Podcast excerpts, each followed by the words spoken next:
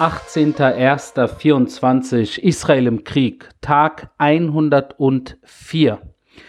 136 Geiseln. Wir fangen damit an, weil heute natürlich äh, ein ganz besonderer Tag ist. So komisch es klingen mag, hätte heute das die jüngste Geisel, und zwar der kleine Quir Bibas, den wir alle natürlich kennen und äh, lieben, über alles lieben auf dieser Welt, wenn man dieses Baby sich anguckt, äh, da, da, da kann man eigentlich nur weinen mit dem Gedanken natürlich, dass dieses Baby sich in den Händen der Terroristen befindet. Einer von diesen 136 Geiseln ist Quir Bibas. Er ist heute ein Jahr alt geworden und er lebt nicht in Freiheit. Weder er noch sein Bruder noch seine Eltern. Das ist eine eine Situation, die einfach unbeschreiblich ist. Seit drei Monaten sehen wir Bilder von diesem kleinen Baby, von diesem rothaarigen kleinen Baby.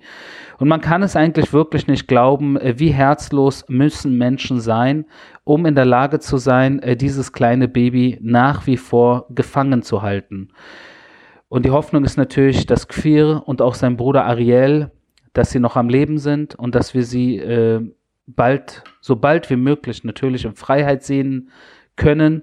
Das ist unser aller Hoffnung. Äh, der liebe Queer hat heute Geburtstag. Auf diesem Weg natürlich Happy Birthday, lieber Queer. Wir hoffen alle, auch ich bin mir sicher, viele von euch, die hier zuhören, die beim Thema natürlich tief drin sind und das alles begleiten seit Monaten. Ich bin mir sicher, genau wie ich, seid ihr auch mit dem Herzen und mit der Seele natürlich bei Queer und seinen Liebsten, die dort leider in Gefangenschaft seit 104 Tagen, ja, in unmenschlichen Verhältnissen gefangen gehalten werden. Eine bittere Realität, eine äußerst bittere Realität. Der Podcast heißt Nahost Pulverfass, deswegen fangen wir in Nahost an, bevor wir ein Stück weit den Zoom wieder machen. Äh, ihr habt vielleicht mitbekommen oder nicht, aber ich will es kurz ansprechen. Äh, gestern, vorgestern, nein, gestern war ich mit dem Matthias unterwegs in Shokeda. Vorgestern habe ich über den Iran gesprochen, äh, wie der Iran äh, mittlerweile auch äh, äh eigenen Beschuss vorgenommen hat aus Syrien, auf Syrien, auf Stellungen in Syrien des IS und äh, Stellungen auch äh, in den Kurdengebieten in Kurdistan im Irak im Norden des Iraks, wo die Kurden natürlich ihr Territorium haben, Erbil bzw. Hevler, die Hauptstadt dort der Kurden, wurde angegriffen aus dem Iran. Das haben die Revolutionsgarden äh, ganz offen und offiziell äh, äh, zugegeben und bestätigt. Äh, jetzt ist auch klar geworden, direkt im Anschluss, dass der Iran auch, äh, auch auf Pakistan geschossen hat und die Pakistanis zurückgeschossen haben auf den Iran. Das heißt, hier sind wir in einer Situation, wo wirklich Staaten sich mittlerweile mit Raketen beschießen. Es geht hier äh, mittlerweile absolut nicht nur um Israel und den Gazastreifen. So, es ging eigentlich nie wirklich nur um Israel und den Gazastreifen. Auch in unserem kleinen Bereich ging es auch von Anfang an, vom 7. Oktober, auch um die Hisbollah im Libanon und um Syrien und um den Jemen und der Iran natürlich als Dirigent. Und dieser Dirigent mittlerweile lehnt sich immer weiter aus dem Fenster, schießt in alle Richtungen und wie gesagt auf Syrien, auf Irak, auf Pakistan und über die jemenitischen Houthis natürlich auch auf die ganze Welt äh, dort, auf die Schiffe, äh, die auf Ost-West-Route äh, oder West-Ost-Route sind. Also wirklich unfassbar. Und die Pakistanis lassen sich das nicht bieten und schießen zurück auf den Iran. Äh, und äh, das ist das erste Mal, äh, dass ein Land den Iran innen im Iran beschießt seit dem Iran-Irak-Krieg. Der Iran-Irak-Krieg ging zwischen 1980 und 88. Viele meiner Verwandten, meiner großen Familie, ihr wisst, ich bin ja persisch-jüdisch, das heißt meine Eltern und ihre Familien stammen aus dem Iran. wir sind persischsprachig zu Hause. Äh, beziehungsweise äh, jetzt nicht mehr in meinem heutigen Zuhause, wo wir eher Deutsch und Russisch und Hebräisch reden, aber äh, unser einer mit meinen Eltern äh, und meinen äh, Großeltern, äh, die leider nicht mehr im Leben sind, wir haben auf Persisch geredet und wir reden nach wie vor auf Persisch. Auch mit meinen Geschwistern rede ich bis heute auf Persisch. Und deshalb äh, natürlich, äh, viele meiner Verwandten haben damals in den 80er Jahren äh, den Iran-Irak-Krieg miterlebt, wie der Iran beschossen wurde aus dem Irak. Und mittlerweile äh, sind viele, viele Jahre vergangen, Jahrzehnte vergangen, ohne dass der Iran im Iran angegriffen wurde. Und das hat sich äh, gestern geändert. Der äh, Pak Pakistan, die pakistanische Militär hat äh, im Iran angegriffen. Äh, es sollen alle möglichen Separatisten-Gruppierungen sein, die da gegenseitig angegriffen werden. Äh, das ist jetzt äh, noch nicht ganz klar, wie sich diese Situation entwickeln wird, aber ich denke, wir müssen da auch die Lupe draufhalten. Das kann natürlich auch gefährliche Folgen und Konsequenzen haben, wenn man da irgendwie nicht zueinander findet. Wobei, wer findet hier in dieser Region schon wirklich aneinander? Ne? es ist ja eine äh, Region, äh, wo wirklich äh, sehr viele brutale Situationen stattfinden und äh, wir sehen es natürlich auch an der Situation, äh, der wir seit dem 7. Oktober hier in Sachen Gaza, äh, äh, in der wir uns befinden. Und wenn wir wirklich kurz äh, den Schwenker machen nach Gaza, äh, da habt ihr ja mitbekommen, dass wir in den letzten äh, Tagen mehr und mehr natürlich Truppen und ganze Divisionen aus bestimmten Teilen des Gazastreifens abgezogen haben, insbesondere natürlich aus dem Nordteil des Gazastreifens, also Gebiete, die wir wirklich, die stark umkämpft waren, noch vor einem Monat, wie Beit Hanun zum Beispiel. Da sind wir mittlerweile gar nicht mehr vor Ort. Dort haben wir die Terrorinfrastruktur größtenteils natürlich äh, zerstört.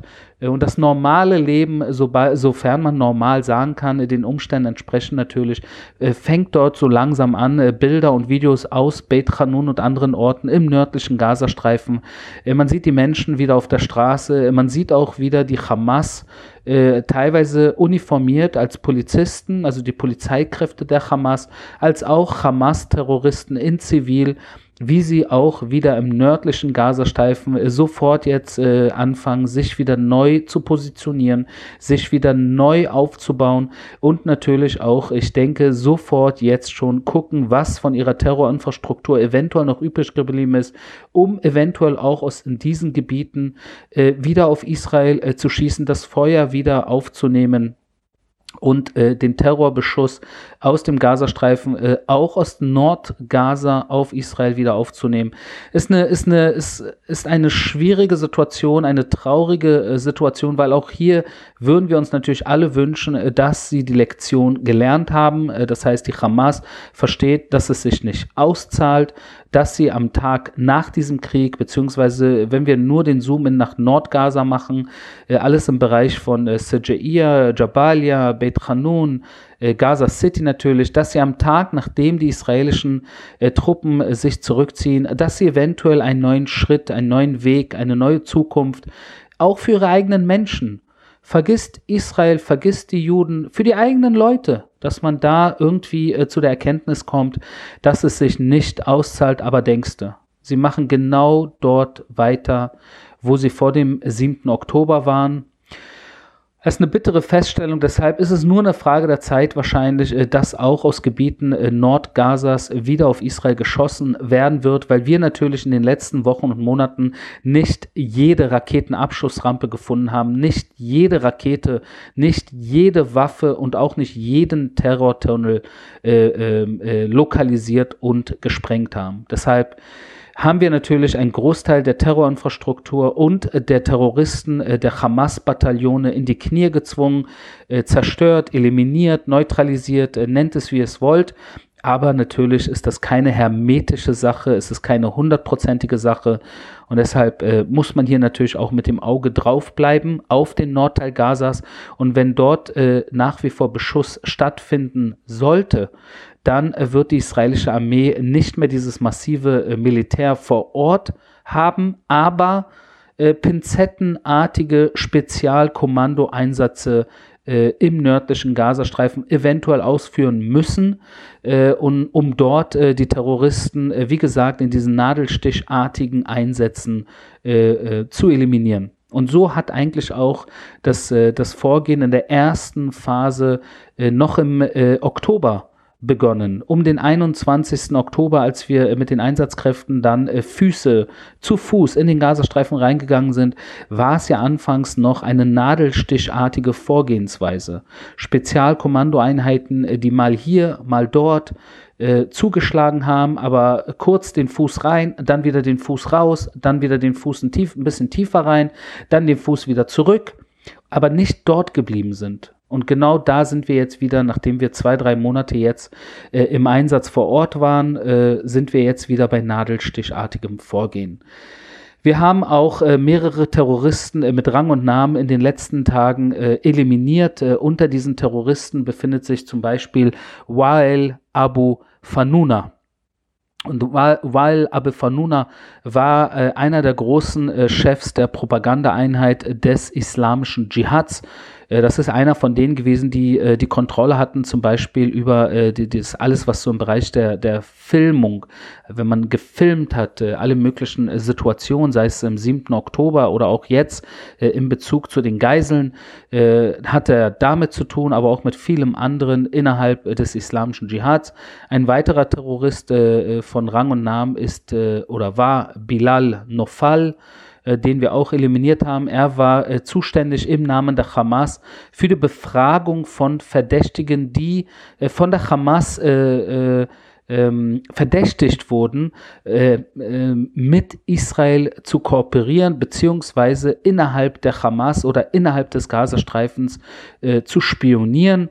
Äh, und äh, ich denke, dass viele von euch, die sich mit, der, äh, mit diesem Thema beschäftigen, die wissen, dass ein Verdacht, ungefähr so wie damals bei der Stasi, reicht oder wenn wir noch weiter zurückgehen natürlich, wenn ein Verdacht schon irgendwo kommt man teilweise aus diesem aus dieser Situation nicht mehr raus äh, und wenn äh, diese Menschen, in dem Sinne Bilal Nofal, äh, den Verdacht hatte bei einem und dann die Befragung vorgenommen hat, dann ist in vielen Fällen dieser Mensch aus dieser Situation nicht lebendig herausgekommen. Bilal Nofal wurde auch von uns eliminiert.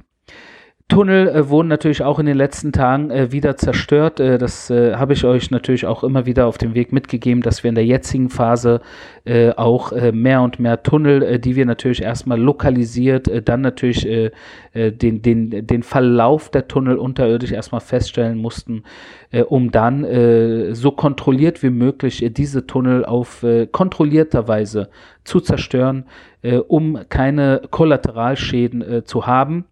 Äh, und ein Tunnel, äh, den die Brigade 646 äh, gemeinsam natürlich mit der Yalom-Einheit ausfindig gemacht hat, das kann man auch kaum glauben, aber es ist so, wie es ist, wurde lokalisiert unter der Salah el-Din-Straße. Die habt ihr von mir, wer aufmerksam mich hier äh, wer mir folgt, der hat natürlich diesen Namen, die Straße Salah el-Din, schon tausendmal gehört. Das ist die Hauptroute zwischen Nord- und Südgaza. Das äh, ist die Straße, die äh, über einen langen Zeitraum als humanitärer bzw. Evakuierungskorridor äh, oberirdisch benutzt wurde von uns, von Israel, der geschützt wurde, wo die Menschen aus dem nördlichen Gazastreifen sich Richtung südliches Gazastreifen nach Al-Muasi bewegen konnten. Das ist ein Gebiet, äh, wo die Palästinenser aus dem Nordteil sich äh, ansiedeln konnten, um dort diese Zeit äh, zu überleben. Äh, und äh, diese Salah el-Din-Straße äh, hat natürlich oberirdisch äh, äh, diese, diese Evakuierungsroute gehabt. Und unterirdisch haben wir dort einen Tunnel entdeckt, der unter anderem für die Beförderung von Terroristen aus dem Nordteil in den Südteil ja, benutzt wurde. Und diesen Tunnel haben wir jetzt auch zerstört äh, und so arbeiten wir uns äh, nach wie vor langsam, aber sicher vor. Jeder Tag, der vergeht, äh, habe ich äh, auch in, äh, vor, vor ein paar Tagen mal gesagt, äh, in einem Interview, jeder Tag, der vergeht, äh, füllt ein Stück weit äh, das Glas äh, mit etwas, äh, weil ihr müsst euch das so vorstellen, ich werde auch immer wieder gefragt, äh, wie weit oder wie erfolgreich der, der Militäreinsatz im Gazastreifen ist. Und ich sage immer, es liegt daran, ob man die Betonung aufs halb volle Glas oder ob's aufs halb leere Glas legt. Natürlich gibt es auch das halb leere Glas. Das halb leere Glas ist unter anderem, dass wir immer noch sehr viele Geiseln in den Händen der Terroristen haben, dass die Terror Terrorchefs, äh, sei es Sinwar oder Mohammed Def, immer noch am Leben sind. Sei es, dass äh, die Hamas äh, einige Bataillone dort immer noch äh, äh, komplett imstande sind, äh, besonders im Südteil natürlich, und natürlich nach wie vor hin und wieder Raketen aus dem Gazastreifen auf Israel abgefeuert werden. Das alles ist das leere Glas oder das halb leere Glas. Und das halb volle Glas ist natürlich unter anderem, dass wir enorm viele äh, Tunnel und Raketenabschussrampen und Raketen und Waffendepots und so weiter und so fort ausfindig gemacht haben und jetzt schon zerstört haben. Dazu natürlich äh, mittlerweile über 17 Bataillone der Hamas und des islamischen Dschihads dazu auch noch äh, geschädigt haben, äh, größtenteils in die Knie gezwungen haben, entweder eliminiert haben die Terroristen oder äh, äh gefangen genommen haben und sie eigentlich äh, sie nicht mehr im Einsatz sind, äh, wie sie es natürlich zum 7. Oktober noch waren. Und das sind alles Dinge, die natürlich im Bereich des halbvollen Glases äh, äh, sich befinden. Und so sind wir irgendwo in der Mitte und jeder Tag, der vergeht und wir mit unserem Einsatz äh, uns weiter nach vorne kämpfen, wird das halb volle Glas ge weiter gefüllt. Wir gehen kurz äh, in die Westbank beziehungsweise Judäa, Samaria beziehungsweise Westjordanland. Jeder hat ja da irgendwie einen anderen Namen äh, für dieses Gebiet. Äh, und da sind wir natürlich, wie ihr wisst, jeden Tag und jede Nacht im Antiterror-Einsatz, äh, weil natürlich auch dort insbesondere äh, durch diesen äh, Anschlag, diesen Mega-Mordanschlag vom 7. Oktober, sehr viele Juden in diesem Bereich natürlich auch große Ängste hatten, dass Terroristen eventuell auch massenweise in ihre äh, Orte eindringen werden, in ihre Häuser, in ihre äh, Wohnungen und äh, deshalb natürlich die Spannung dort sehr hoch war und deshalb das Militär dort natürlich auch äh, sehr stark im Einsatz äh, und der Einsatz natürlich, wie ich schon oft erwähnt habe, insbesondere auch in Jenin und in Nablus und in anderen Bereichen. Jetzt sind wir auch wieder äh, seit vielen Stunden im Einsatz im Balata-Lager in Nablus ist eine der Terrorhochburgen äh, in den A-Gebieten äh, der palästinensischen Autonomiebehörde, wo natürlich auch der Terror äh, wirklich Straßenzüge komplett in seinen Händen hat. Also Gaza-Verhältnisse eigentlich äh, schon seit längerem dort äh, bestehen und äh, die israelische Armee dort natürlich äh, gegenhält. Und dort haben wir jetzt erst eine Terrorzelle unter der Führung von Ahmed Abdullah Abu Shalal eliminiert, eine Terrorzelle, die dort zuständig war, in diesem Bereich, im Balata-Lager natürlich, äh, für die Terroroperationen. Äh, äh, und das ist natürlich auch wieder ein Schlag in die richtige Richtung. wobei natürlich auch jeder, der mir jetzt zuhört, sagen wird, naja, Jetzt habt ihr Ahmed Abdullah Abu Shalal eliminiert und der nächste Ahmed Abdullah Abu Shalal steht schon um die Ecke, um, um in diese äh, Schuhe von, vom ersten Ahmed Abdullah Abu Shalal äh, äh, sich äh, reinzubegeben. Ja, das stimmt, das stimmt. Das ist die traurige Realität. Äh, jedoch, äh, was soll man machen? mit Streicheleinheiten kommen wir nicht weiter. Und äh, so heißt es in diesem Fall gegen Terroristen auch Kante zeigen äh, und äh, mit der Hoffnung, dass natürlich der Nachwuchs nicht imstande sein wird, das zu liefern, wie die Alteingesessenen, die wir natürlich bekämpfen. Äh, wobei das natürlich, äh, wenn man in die Zukunft guckt, äh, eigentlich nicht die Lösung ist, sondern die Lösung muss kommen, insbesondere intern aus der palästinensischen äh, aus dem palästinensischen Gebiet, wo natürlich eine Umerziehung auch irgendwann mal stattfinden muss, äh, damit man hier Seite an Seite leben kann. Aber dazu komme ich dann äh, direkt noch gegen Ende dieser Folge. Auch in Tulkarem, eine weitere palästinensische Stadt äh, in, äh, also eine weitere palästinensische Stadt in den A-Gebieten der palästinensischen Autonomiebehörde. Auch dort ist israelische Militär jetzt schon im stundenlangen Einsatz. Also wie ihr hört, auch im Bereich Judäa, Samarias, Westjordanland passieren viele Dinge auch im Libanon beziehungsweise die libanesisch-israelische Grenze. Auch dort nach wie vor Beschuss auf Israel in den letzten 24, 48 Stunden. Beschuss unter anderem auf Ramot Naftali, Shoshan, Stula, auf den Berg Manor und andere Orte. Also es ist komplett Kriegszone äh, der Norden Israels. Ich würde niemandem empfehlen, dort äh, unmittelbar an der Grenze äh, zum Libanon spazieren zu laufen diese Tage. Es ist wirklich eine, eine äußerst äh, schwierige Situation dort im Norden. Äh, und was natürlich noch schwieriger ist, dass international man eigentlich größtenteils entweder wegguckt, weil der Fokus auf die humanitäre Lage im Gazastreifen liegt. man guckt ja nicht mal, wie die humanitäre Lage in Israel ist. Äh, das juckt ja international auch kaum jemanden, aber man guckt auch nicht wirklich, wie Israel aus dem Libanon beschossen wird. Und wenn schon jemand guckt, wie zum Beispiel äh, äh der, der gute Guterres von den äh, Vereinten Nationen, äh, dann äh, kommt dann so ein Spruch daher von wegen, wir rufen beide Seiten dazu auf, sich ja, zu mäßigen.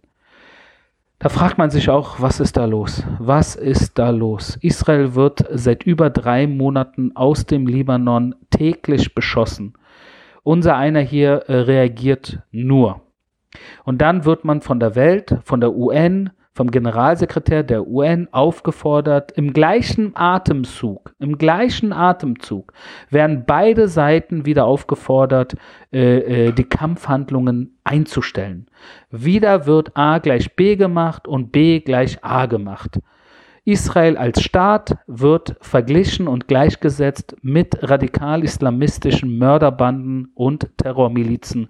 Und das ist wirklich traurig. Das könnt ihr alle jeden Tag nachvollziehen. Selbst euch, äh, man, man, man muss dafür nicht groß äh, Geschichte gelernt zu haben oder man muss keinen Doktortitel haben. Man muss einfach nur irgendwie den Fernseher anschalten, äh, dem guten Guterres zuhören, wie er sich äußert und auch andere internationale Stimmen und man kann irgendwie gar nicht glauben, äh, was eigentlich los ist äh, und wie traurig das ist, dass man äh, teilweise natürlich auf dieser Welt auch äh, irgendwo, äh, kann man sagen, äh, einknickt.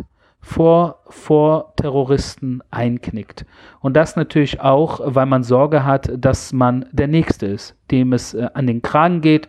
Das sehen wir ja natürlich auch auf deutscher Straße, Österreich, Schweiz, wo natürlich all diese Terrorförderer und Terrorunterstützer die sind immer sehr laut, die sind sehr aggressiv, sie sind sehr beleidigend und sie äh, bedrohen auch sehr, sehr gerne.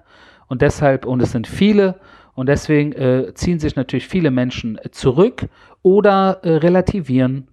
Äh, A ist gleich B und B ist gleich A. Dem ist jedoch nicht so. Und das ist ein wichtiger Punkt. Und zum Abschluss möchte ich genau äh, da nochmal äh, zukommen, wenn wir die Gesamtregion hier uns angucken und insbesondere natürlich alles im Bereich Israel und den Palästinensern und der Region an sich, äh, ich war heute im Gespräch äh, mittags äh, mit der Süddeutschen Zeitung. Die Süddeutsche Zeitung hatte mehrere Journalisten in Tel Aviv äh, an einem, in einem Café, äh, wo wir zusammensaßen und die dort so eine Art runden Tisch gemacht haben und den ganzen Tag äh, sich Gäste eingeladen haben. Also Stimmen in Israel, die in der Gesellschaft oder in der Politik oder in meinem Fall sowohl Gesellschaft als auch Militär natürlich das ein oder andere zu sagen haben. Und auch ich wurde eingeladen, dort an diesem runden Tisch teilzunehmen und äh, saß äh, 45 Minuten äh, mit äh, vier Journalisten des Süd der Süddeutschen Zeitung. Und das war eigentlich ein netter Talk. Äh, und äh, natürlich habe ich dann auch ja, wurde ich dann auch gefragt, äh, wie, wie es denn hier weitergehen kann, ob eine Zwei-Staaten-Lösung äh, möglich ist. Äh, und dann habe ich natürlich darauf geantwortet, ja, alles ist eigentlich möglich. Und theoretisch kann man über sehr vieles reden. Ein, zwei, ein Staat, zwei Staat, fünf Staat, 20 Staat. Im Endeffekt spielt es aber keine Rolle, was im Endeffekt Israel will oder nicht will, beziehungsweise es spielt natürlich eine Rolle. Aber wir merken natürlich, dass im Laufe der letzten 80 Jahre Israel immer wieder äh, äh, Friedensverträge äh, unterschrieben hat ob 1947 äh, die UN-Resolution, der Teilungsplan, wo Israel bzw. der neue jüdische Staat Ja gesagt hat, die Araber Nein gesagt haben, oder zu Zeiten äh, um die äh, Jahrtausendwende 2000, im Jahr 2000, als Ehud Olmert, äh, Verzeihung, als Ehud Barak äh, Ja gesagt hat und äh, Arafat Nein gesagt hat zu einer Zwei-Staaten-Lösung. Oder 2008, als Ehud Olmert Ja gesagt hat zu Teilung und schon unterschrieben hat und die Gegenseite unter Führung von Abu Mazen Mahmoud Abbas Nein gesagt hat, wieder im Namen der Palästinenser. Da merkt man, dass es leider äh, nicht nur unter den Palästinensern, sondern in der Region, sei es im Libanon, in Syrien, ja auch in Jordanien, in Ägypten, äh, unter sehr vielen Saudis und äh, Iranern und Irakis und überall in der Region, leider auch in der Türkei, überall in der Region sehr viele Menschen gibt, die von klein auf mit tiefsitzendem Antisemitismus erzogen werden und im Endeffekt ein Problem haben, nicht äh, mit äh, äh, also sie haben ein Problem überhaupt mit der Existenz des jüdischen Staates, so wie sie ein Problem haben mit der Existenz des Juden.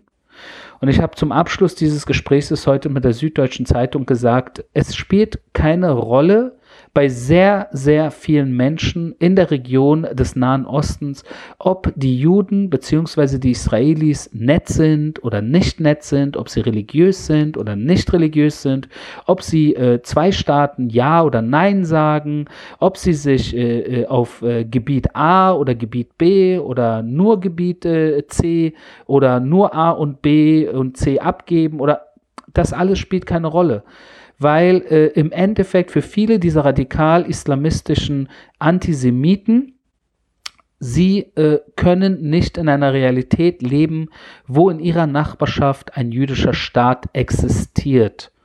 Und es spielt keine Rolle, wie wir uns benehmen. Und da bin ich kurz zurück in meiner Jugend in Berlin, wo äh, radikale äh, Araber als, äh, als 13-, 14-Jähriger musste ich mir das im Wedding anhören, wie mir gesagt wurde, Jude, wir wollen dich nicht auf unseren Straßen sehen.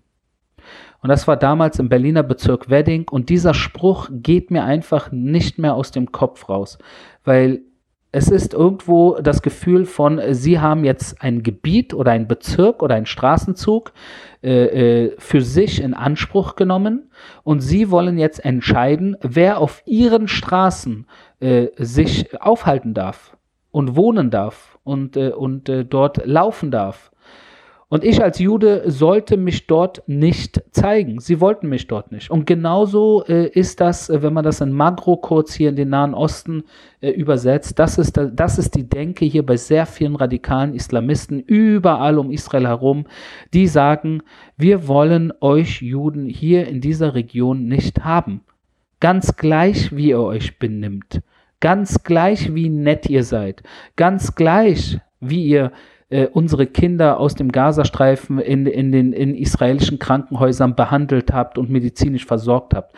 Ganz gleich, wie viele Palästinenser ihr in Israel in den Kibbuzim habt arbeiten lassen, damit sie ein Fünffaches verdienen als im Gazastreifen. Ganz gleich, wie viele Friedensinitiativen ihr noch in die Wege leiten werdet. Weil im Endeffekt all das wird nicht helfen, äh, den, diese große Menge an Menschen, die einfach ein Problem damit haben, dass wir als Juden leben, dass wir als Juden atmen und dass wir als Juden einen Staat hier im Nahen Osten haben.